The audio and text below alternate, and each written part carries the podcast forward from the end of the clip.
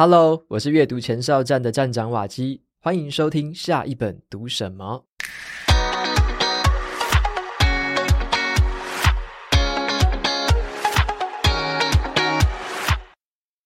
本集节目是与远见天下文化 Podcast 联名播出。首先要跟大家特别介绍远见天下文化 Podcast，这是一个囊括了国际时事、个人成长、生活风格，还有很多好书导读等丰富内容的 Podcast 节目。那么今天这集的联名节目内容呢，就是我接受了这个节目天下文化读书会单元主持人蔡复兴的深度访谈。这次的访谈呢，会跟大家介绍一本畅销了三十多年、卖出了超过四千万册的成功学经典。叫做《与成功有约》，要带大家去了解这本书是如何帮助我在工作还有生活上面打好基础。同时呢，我们也会聊聊这本书的作者成功学大师柯维他的最后一本著作，叫做《与成功有约：最后一堂课》。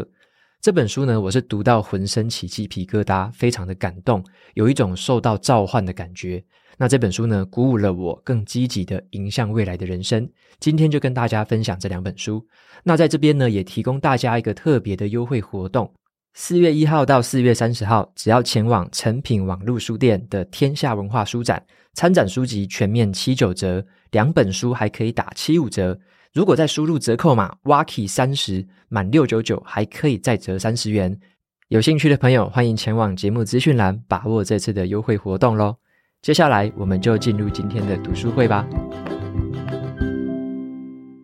欢迎收听天下文化读书会，我是天下文化研发长蔡富娟。今天的节目，我们要介绍一本书是非常有名的著作《与成功有约》。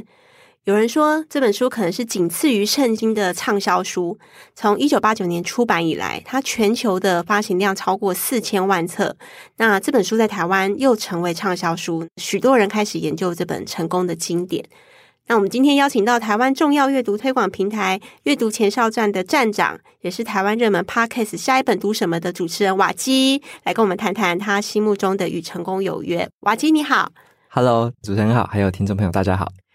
瓦基其实，在刚开始做 Podcast 的时候，大概第二十集的时候就已经介绍过《与成功有约》这本书了，而且在那个时候就已经不止读一遍哦。那一个阅读量这么大的人，看过这么多要谈成功领导管理的书，那你可以分析一下这本书怎么可以红这么久？可能比你年纪更久、更久一点哦。我那时候刚好在读这本书，我觉得时机点很好，因为我刚好是在职场上面。遇到很多像是嗯自己的时间管理、跨组织沟通啊、向上向下管理那种时候，遇到很多很多的挑战，是、嗯、刚好在这个时候接触到这本书，所以我觉得它算是在一个很好的时间点进入我的生命。嗯，那我觉得它之所以会让我印象这么深刻，我后来又读了第二次、第三次，嗯，嗯。我觉得它有一个很有趣的地方，是我我认为与成功有约讲七个习惯，嗯、它有点像是那每个习惯就等于是。我在工作或生活上面的一个基础，嗯，就是那些基础是可能我们小时候或者是在成长的过程，稍微都有听过，稍微都有接触过，嗯，可是却没有扎根在我的心里面。那后来我发现，我读了这本书几次之后，嗯，我渐渐的把里面的东西听进去，渐渐的用出来，嗯，它好像有一种，我应该可以称为是魔力吧，嗯，就是在读的时候，我会觉得那种鸡皮疙瘩的感觉。浑身发热，读到某一些故事，尤其它里面会讲很多很多他个人化的故事，嗯、或者是他有提到一些其他很伟大的作者啊，或很伟大的一些企业家他们的故事。嗯，对。然后我觉得是那一种东西让我很感动，很打动我的心。嗯，像这本书我也读过不止一次哦。那其实你刚刚讲的是说，第一次读可能还不觉得怎么样，反而是随着自己有工作经验之后，突然会打到自己身上。对对，所以有之前有看到一个推荐的人说，这本书最神奇的地方就是每一次读都会有不一样的感受。对，很神奇的一本书。对我，我觉得印象很深的是，我像、嗯、我第一次读的确也觉得还好而已。对，我第一次读的时候是有那种企业的内部训练哦，那一堂课刚好有推荐这本书，是，所以我就去把它买下来，然后就回去看了一次。可是那个时候看是我还没有开始当主管的时候，OK，就觉得诶好像还好，因为我还没有当主管的时候遇到的问题是比较像是可能技术上的事情，是。可能是个人工作能力效率的事情。可是后来我当了主管之后，我又上了几门课，都有提到这本书，所以我就觉得说，好，那这些讲师们又提到这本，然后里面有一些观念又从这本书出来，嗯，那我就想说，好，那我再去把它翻出来看第二次，嗯，所以就像傅娟姐刚刚说的，当我有主管的经验之后，嗯哼，有点像是，嗯，深受那个困扰，或是在里面很多东西我还不知道该怎么处理、怎么面对的时候，嗯，刚好我又把这本书翻出来，那里面的一些故事跟里面的一些想法，嗯。又帮助到那时候的我，所以我觉得他对我的帮助是在不同时间点造成的一些不同的启发。这样、嗯，对。那其实这本书的英文书名啊，如果直接翻译成中文，就是《高效能人士的七个习惯》，是有顺序的哦：主动积极、以终为始、要事第一、双赢思维、知彼解己、统合纵效、不断更新。这个书已经出版这么多年，所以它有不断的更新版。在三十周年全新增订版里面，他的儿子在里面补充一个秘辛，就是当年啊，其实写书应该都是手稿写完之后叫秘书打字。结果作者柯维博士呢，第一次写完初稿之后，发现顺序很重要，又重写了一遍，他的助理就崩溃了，就是天啊，要再重新打一次哦。所以这个顺序也很重要。那七个习惯里面，你觉得最触动你的是哪一点？OK。嗯，我觉得他对我人生观，或者说对我的价值观带来最深刻的一点是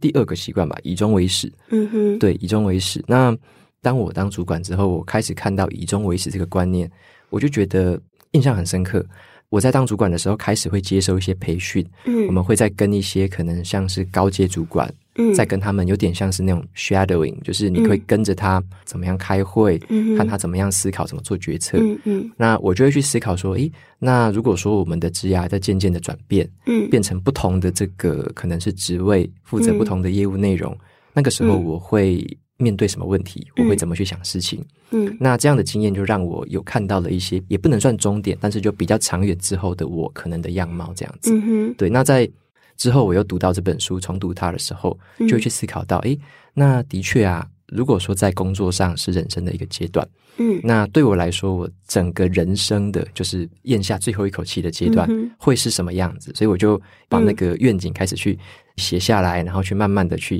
有点像想象出来这样子，嗯，对。那透过这样的一个过程，我就去思考说，那我所追求的这个终点，或我追求的方向，嗯、呃，究竟是什么？所以也是在那个时候，我就开始去往回思考说：哦，我如果想要走到那个方向，我如果想要建立起这样的品格，或者说我想要创造那样的贡献的话，嗯，我现在可以做什么？我现在可以做一些什么不一样的事情，让我真的朝那个方向去前进。这一个以终为始的习惯对我的影响是最大的。那也是我后来在开始去做像是阅读前哨站这种阅读推广的内容的时候，我就一直思考说。我想要带来的是什么价值？我想要透过这个东西传递什么样的价值给大家？嗯、所以这个就是我的一个终点的方向。嗯，那我现在我应该要做些什么？我可以改变什么？去朝那个方向更前进一点点。这样。其实我看瓦基现在自己的生活状态，我觉得其实你把七个习惯有好多都融合的很好，像你自己的时间分配啊，现在可能比以前更忙啊，所以可能主动积极跟要事第一。你都发挥的很好，不然你不可能离开原来的选择，然后来当自媒体的工作者。那你现在从职场离开，然后成为自媒体的经营者，那在这个阶段，你觉得七个习惯里哪一两个习惯可能对现阶段的你更重要？嗯，OK，像我在离开公司之后，开始是自己去经营我自己个人的事业嘛。那我在这个阶段，我觉得我时时刻刻要记在心里面的是要事第一。这个是什么意思呢？就是像我以前在当主管的时候，我会觉得说要事第一，它比较像是呃，我要懂得怎么样去信任，怎么样授权。嗯，因为呃，以前当主管有一个坏毛病，就是会想要凡事都自己来，嗯、所以会觉得说，诶，什么事都不放心，什么事都想要自己搞定，嗯，什么都要经过自己最后一手。那这样的情况其实会把自己弄得太疲倦，嗯，而且呢，事情也不一定会比较好。后来我才渐渐发现，对于主管来说，他的要事第一，能够信任，能够授权，嗯、能够去激励你的下属变成更好的他，嗯，让他可以发挥他的潜力。我认为那个反而是那时候当主管的要事第一，嗯，对。那后来像我现在离开之后，开始做个人的事业，我也会发现说。我在我的经营上面会遇到好多好多不一样的，例如说，呃需求啊，例如说合作啊，嗯，例如说呃读者听众的回馈啊、意见，嗯，嗯，嗯，还有好多好多各式各样的声音。对，那我就要去仔细的思考说，我的要事第一是什么？因为我不可能处理完所有的事情，是我也不可能满足所有人或者说每一种不同的需求，嗯，所以对我来说，我就要去仔细的再回过头来再思考说，最重要、最非我不可，然后呢，嗯，我可以去在某个地方独特贡献的这样的东西到底是什么？这个算是我经常吧，应该是每周啊、每个月，我都要重新的回顾去反思这件事情，然后才会决定说哪个事情叫做我的钥匙。那我应该是把它放在首位，嗯，那再来的话，依照顺序排下去会是什么？所以书里面其实，在谈七个习惯之前啊，它其实有一个人生宪法，对，就是如果在组织里有组织的目标嘛，所以组织的目标其实某种程度上会过滤掉一些事情。但你现在身为一个自媒体的经营者，而且没有人会知道怎么走，所以你自己有定义自己的人生宪法嘛？把它贴在墙上啊，像个 slogan，每天念三次。可能不一定很明确，但是你现在这个阶段大概有一个方向嘛？嗯，OK，我觉得这个问题非常好，就是像我自己在思考说，呃，所谓的人生宪法，或者说我比较需要记在心里面的可能几个重点的话，我自己有一个习惯，是我有子弹笔记。那那个意思就是说，我会把我的可能年度跟我未来，嗯，像我会写两年跟一年短期的这种目标，嗯，我会写在上面嘛。嗯，那我就会去思考说，举个例子来说。我很喜欢书本这个媒介，嗯，所以我好喜欢把我的想法跟我的一些想要跟大家说的东西，嗯，透过书本的方式去呈现，嗯，所以，例如说，我对于写作，我对于写书，我就会是放很多很多的心力在这边，嗯，好，除了我原本的自媒体经营之外，嗯，我另外一个很看重而且放很多时间的钥匙，嗯，就是写书。那对于我来说，我会认为这是一个可以很长久而且很长远的。有接触到很多很多不同读者、嗯、不同受众的一个管道，嗯，那这个东西我就会觉得它是一个有长期价值，嗯，而且会带来很长远效益的，是。对。像我最近就感受很深，最近自己写的新书就会好多好多读者就一直回馈给我，就以前没有分享书的时候，还没有那些故事的时候，嗯，听不到的回馈，嗯，那现在就好多读者告诉我他们受到这本书的鼓舞，然后有什么样新的启发，这样。嗯这就让我更加确信了我对于书本重视的这个程度。呃，基于书本，我有这样的一个长期的一个内容之后，我还可以基于它再去发展出其他不同形式的内容。嗯，就等于说，其他的呃优先序是稍微在后面，嗯，但它可能是比较后面去执行，所以我可能先把要事做完，再来我做第二件，再来做第三件事情。像我的人生宪法就会比较像，我会尽可能的把我认为比较长期。而且是比较重要、可以累积价值的这样的事情，放在我的要事。嗯，那其他的事情我就会归类在比较次要的这个优先序。那你在实施这个人生宪法的过程里面，不断提醒自己，或是敲自己说：“哎哎哎，现在这个事情看起来有诱惑力，但是不行。”会用什么方式提醒自己？OK，嗯、um，我举个例子来说好了，像我会遇到的一个。干扰或者说一个分心，嗯、就是当我滑 FB 或是 IG 的时候，因为我有一个习惯，是我超少看，我几乎像我的电脑是不会看到那些动态的。我的电脑有一个外挂，把动态都删掉，然后我只有手机很偶尔才会开起来，可能做一些编辑，可能做一些确认。嗯、但我有时候还是可能，例如假日的时候，嗯、我还是会拿起 FB 这样划一滑。就会看到很多人在讨论当下最流行的话题，嗯，最热门的，好，例如说好 AI 好了，好，例如说一些很热门的东西。嗯、可是我就会仔细的在思考说，嗯，这些很热门的话题可以带来好多好多的关注跟眼球，嗯、对，那我要不要来跟着这股风潮，然后一直跟着风潮，就会一直有很多很多的眼球这样子，嗯嗯，那我就会陷入一个矛盾嘛，嗯，就是诶，这样做好像短期内可以带给我很大很大的。增长或者说很大很大的能见度，嗯，但是以长期来说，它是一个我可以持续累积下去，嗯，我有在做一个可以累积的价值，我有在持续，嗯，就是保留留存一些什么嘛，嗯，如果没有的话，我会觉得那好像不太值得我现在投入大量的心力去做，对，所以我自己一直有这样的一个拉扯，就是当我不去特别看呃太多社群媒体或外在的呃干扰的时候，我会非常的专注在做，诶，我很喜欢做的事，很想要创造给大家的一些新的一些，例如说教学或者是一些新的内容。但当我开始接触到这些分心源的时候，我自己也很受不了那些诱惑。就像我有时候晚上可能就会突然睡不着，就突然想说，诶，大家好像最近都在聊好几个话题，对，那我到底要不要写？到底要不要聊什么？我觉得好好犹豫。然后那个时候，我觉得心里就很纷乱。我自己遇到的是这样的问题。不过，我觉得你刚刚讲到一个 key word，我觉得其实也是《与成功有约》这本书成功的原因，就是长期价值。这本书它其实开宗明义也有提到说，呃，在他写这个书的时候，那个时候也蛮多成功的书，但他谈的都是技术，甚至得到短期的成功。但这七个习惯其实最大的特色是要不断更新，然后在这个原则上不断的自我提升。我觉得我们的书名取得很好。与成功有约，意思是你还没有成功，你永远都还没有成功。那成功当然不是什么赚钱而已，是一个人生的状态。所以我，我觉得我们要互勉啦，因为我觉得现在的确有太多的诱惑，但那个长期价值是一个非常好的呃筛选点。好消息！天下文化与诚品举办书展，四月一号至四月三十号到诚品线上网络书店，除了两本书享七五折优惠外，输入折扣码 Waki 三十 W A K I 三零，再享独家优惠，满六九九现折三十元。喜欢阅读的你千万不要错过。书展详细资讯以及连结就在本集节目资讯栏。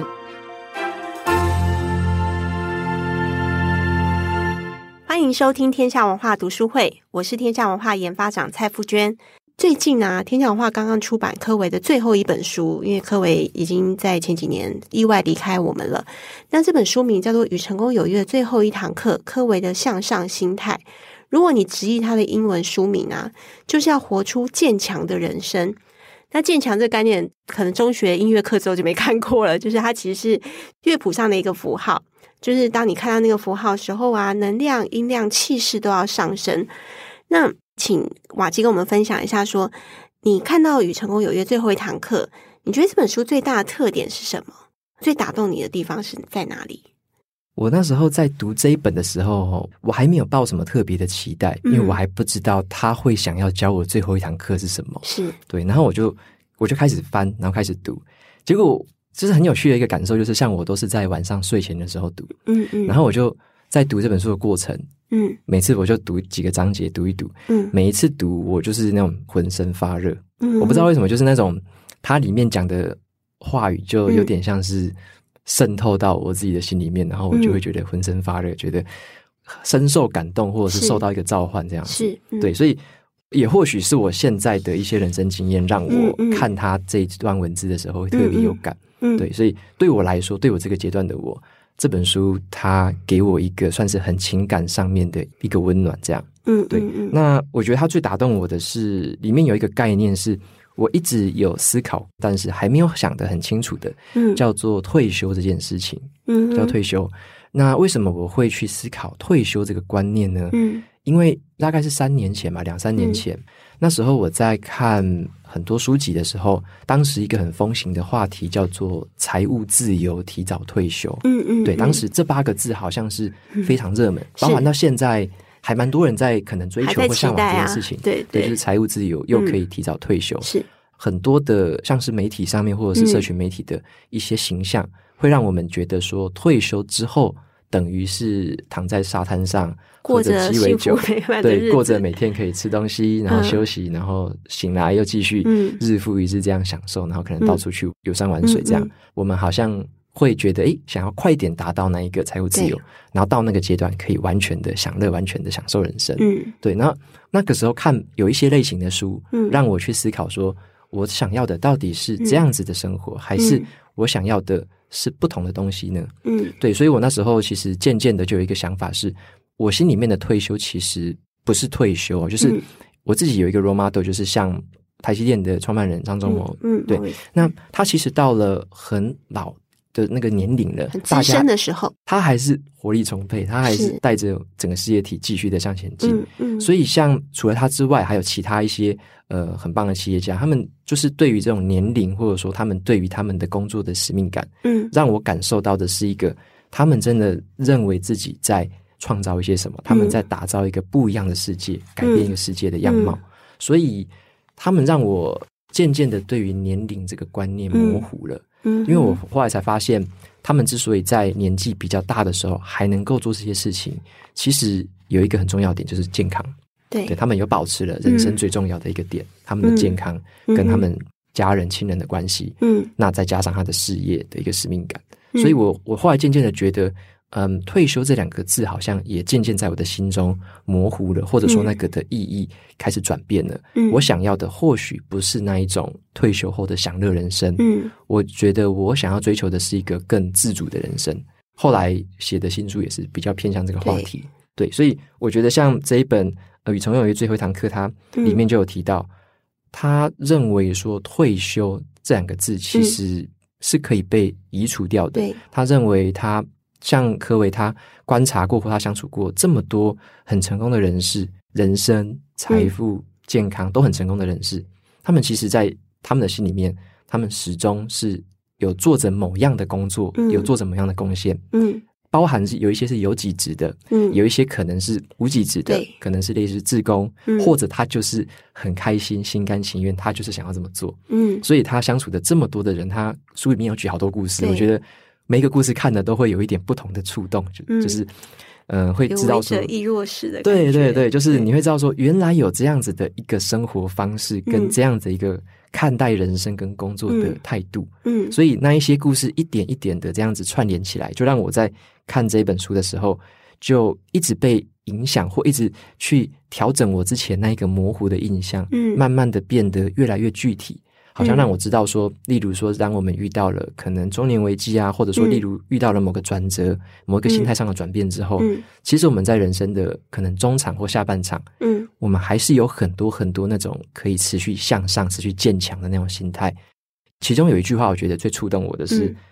最重要的工作还在你的前方。对，对我觉得这句话一直烙印在我的脑海里，就会让我去提醒我自己说，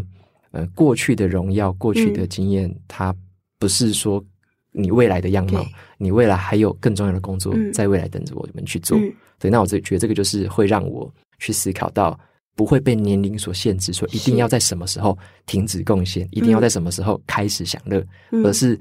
当下的每一刻都是享受此刻，嗯、那当下的每一刻也都是贡献自己的一个时候。嗯，对，所以我觉得这个观念特别的打动我。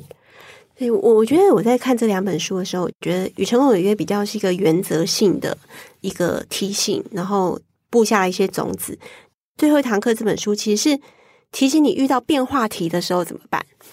其中提到说，因为我们人生都很长嘛，然后会很多转捩点。你刚刚讲的退休，某个程度上就是社会，比如说啊，六十几岁就要退休，这是可能是现在社会公认的，但是就像你讲，可能也是可以打破，或是中年危机。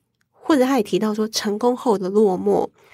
当然还有一种是意外造成的无预期的那种挫折、家庭的变故，或者是意外造成的变故，你被迫要转场。最后一堂课其实是在教我们怎么应应这些转场时候要准备的心态。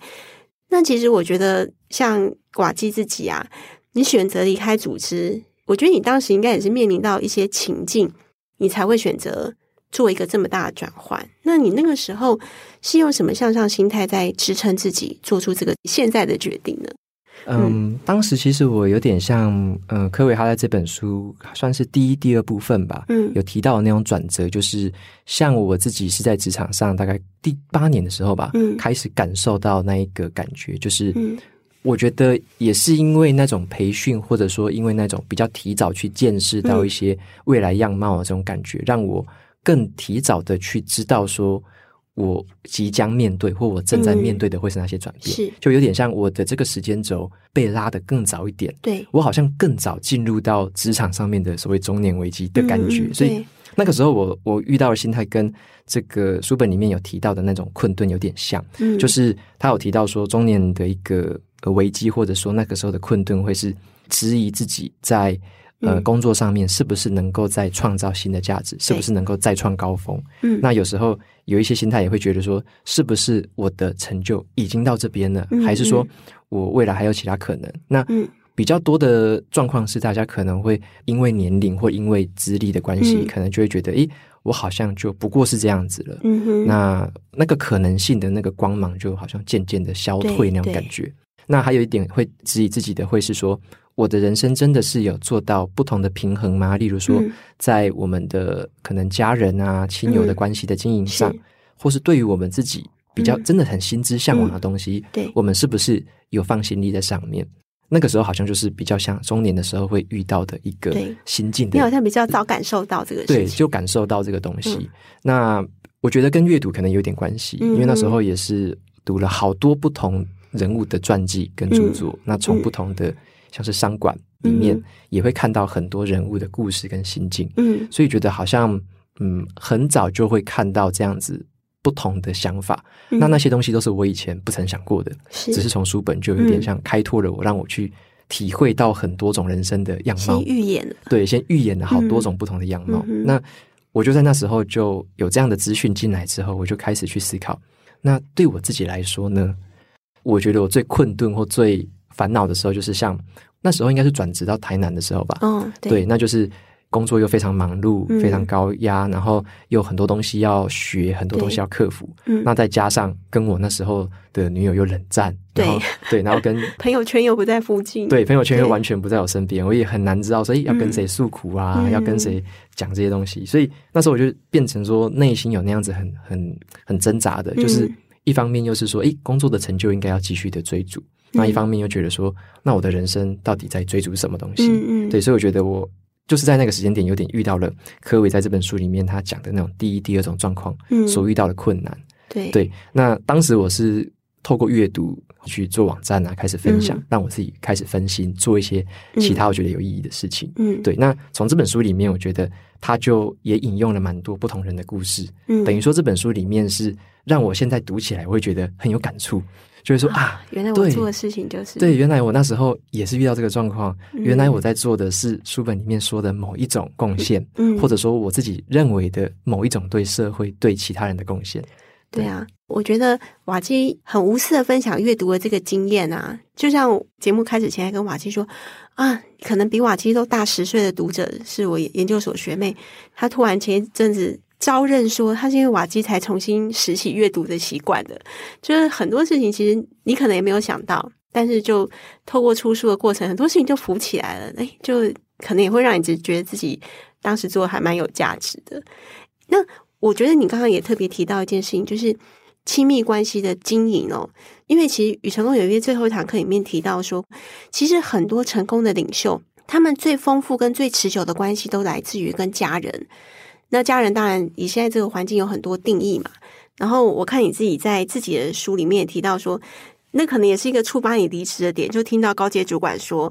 哦，他的工作跟生活家庭平衡就是每个礼拜跟家人吃一次饭的时候，你可能听得当场有点傻眼，就是说，哈，每周吃一次饭叫做跟家里的人保持很好的关系。那当然每个人状况不同啦，有些人注意质，有些人注意量，那。如果根据柯维的论述啊，尤其是你现在又是一个自媒体的经营者，老实说诱惑其实比以前更大。你怎么样去兼顾亲密关系的经营？不管跟家人、跟女友，或是说跟你的朋友们，你会给大家什么样的建议？我分享一下那时候，嗯，听到，例如说刚刚有提到，我一周跟家人吃一次饭，然后会觉得很好，已经很平衡了。但是老实说。当主管在说这件事情的时候，他的目光是炯炯有神的，因为他真心是这样子认为，而且他应该说每个人对于所谓的工作或者是关系的比例，嗯，应该是不一样的。每个人有不同的认知或不同的这个优先序。是，那我会去仔细思考说，如果我在的环境是比较多，或者说比较推崇这样子的一个。价值观的话，嗯，那好像跟我自己想要的，或者跟我自己心中的是没有这么样相似的，嗯、或者说我向往的不是这样子的一个优先序，是，所以我才会重新的回过头来想一下我自己对于关系的经营，嗯，对。那像我自己的话，嗯，对于这种呃亲密关系的经营，例如说，我以前呢、啊、会认为说，追求工作上的这个卓越跟贡献比较优先嘛，嗯，所以我会认为亲密关系真的这个关系的重要性是非常低的，嗯，就是你要为了我妥协，嗯，或为了我要可以接受，嗯，以前我是比较偏向那种态度，对，可以理解，对，那后来我才渐渐的去调整自己，去思考说，我其实，在。呃，面对这样子的一个优先序，我或许可以有不同的选择。对，这也是我后来开始在调整我自己，就是说我以前那样子比较特别偏重于，例如说工作的成就的话，嗯，其实会让我自己反而过得没有这么样的开心。对，所以我才会质疑说，我如果调整一下比例，会不会变得不一样？嗯，对，那也就像这本书里面有提到的，就是刺激跟反应之间要有一个可以选择的一个余地。嗯，所以我就试着去做出这个选择，就是。嗯那我如果选择这个优先序，我让这个亲密关系，或者说我跟家庭的这个经营关系，能够再更 close 一点，我能够真正的把一些优先序是放在他们身上的。那这样子的话，会不会不太一样？嗯，那后来我就真的这么做做看。例如说，我就不会说接受每一个应酬的邀约，嗯，不会去接受每一个，但是我只接受很少数。那后来我也会去思考说，当有一些工作上的安排。我能不能先跟主管反映，所以，我可能有跟家人已经排了什么事情？对，对，我会愿意去反映这件事，而不是以前我会完全就不沟通，我就直接说、嗯、好。那然后打电话跟女朋友说，我今天取消，临时要加班，不能陪你看电影了，这样。对，就是完全就是自己单方面的决定。嗯、是，所以我后来开始去调整，就是变成说我做我的决定。我会尽可能的至少说一声，或者是至少都要沟通过，嗯，说我是因为什么样的决定，嗯，我才会决定说这一次我们可能会延后或怎么样，嗯。但是我还是保留一个空间，是说，那如果对方不接受，嗯，或者说，例如说家人觉得，哎，不行，你还是要怎么样的话，嗯，那我该怎么样沟通？我是不是有一个余地可以沟通，嗯，而不是说我不让你有任何的选择，也不让你任何的讨论的，我就决定了这样子。嗯，对，所以我后来渐渐的在关系的经营上面。我会比较思考的是一个，嗯，可以共同去协调或共同去沟通之后，才做出的一个共识，这样子。嗯，对，就比起以前很不一样，就对，以前都是先斩后奏。我相信我们的听众朋友里面啊，因为大家都是很有积极心，然后对于工作或对于自己的人生很有期待人，所以很多时候为了工作，很多事情就全部往后退。但其实书里面我觉得一个很感人的故事就是。柯维都已经是大师级的人物，但是他为了遵守跟他青春期女儿的约定，是可以排掉饭局的，还是跟着女儿去中国城吃他女儿喜欢的东西，排掉所有的应酬。所以关系里面其实真的是所有的小事都是大事。瓦基自己也用他亲身的例子跟大家说：“诶，这样的关系其实才会支撑你长期的人生，也符合刚刚最早我们开始讲的长期价值。”那其实今天我们谈的这两本书啊，《与成功有约》是柯维的第一本书，《与成功有约》最后一堂课是最后一本书。如果瓦基你要推荐给读者啊，你想象中哪些读者应该先读哪一本？你会怎么建议大家？嗯，我觉得他的顺序，就以我个人的很实际的阅读经验来说，我认为他的第一本《与成功有约》是比较适合说，例如，嗯，我们已经出社会。例如说，开始在职场上有工作，嗯，然后呢，开始有遇到一些诶人生上面的定义啊、优先序什么样的问题的时候，嗯，我认为第一本书是非常适合正在起飞、正在开始事业或成就上面爬升阶段的读者朋友，嗯，非常适合第一本，因为第一本他的写作状态也是比较像是科维他在人生比较接近巅峰或者在开始爬升的这个阶段，他带给我们的鼓舞，我认为会很适合在这个阶段的读者，嗯哼，对。那在下一个阶段，就是他的最后一本书，我会觉得会，如果以我们现在的年纪来讲的话，嗯，我会觉得可能是偏向可能像三十五到五十之间，嗯，已经有过可能十来年人生阅历了，人生阅历了，嗯，我认为这个时候我们接触他第二本所说到的这一些关于中年的，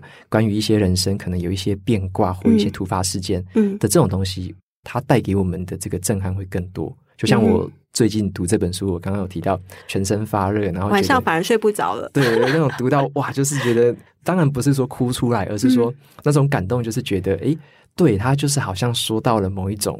我自己曾经想过但没有想那么清楚，但是却被他说的这么清楚的东西。嗯，对，所以我觉得这一本会比较适合在我们有一定的人生阅历之后，嗯，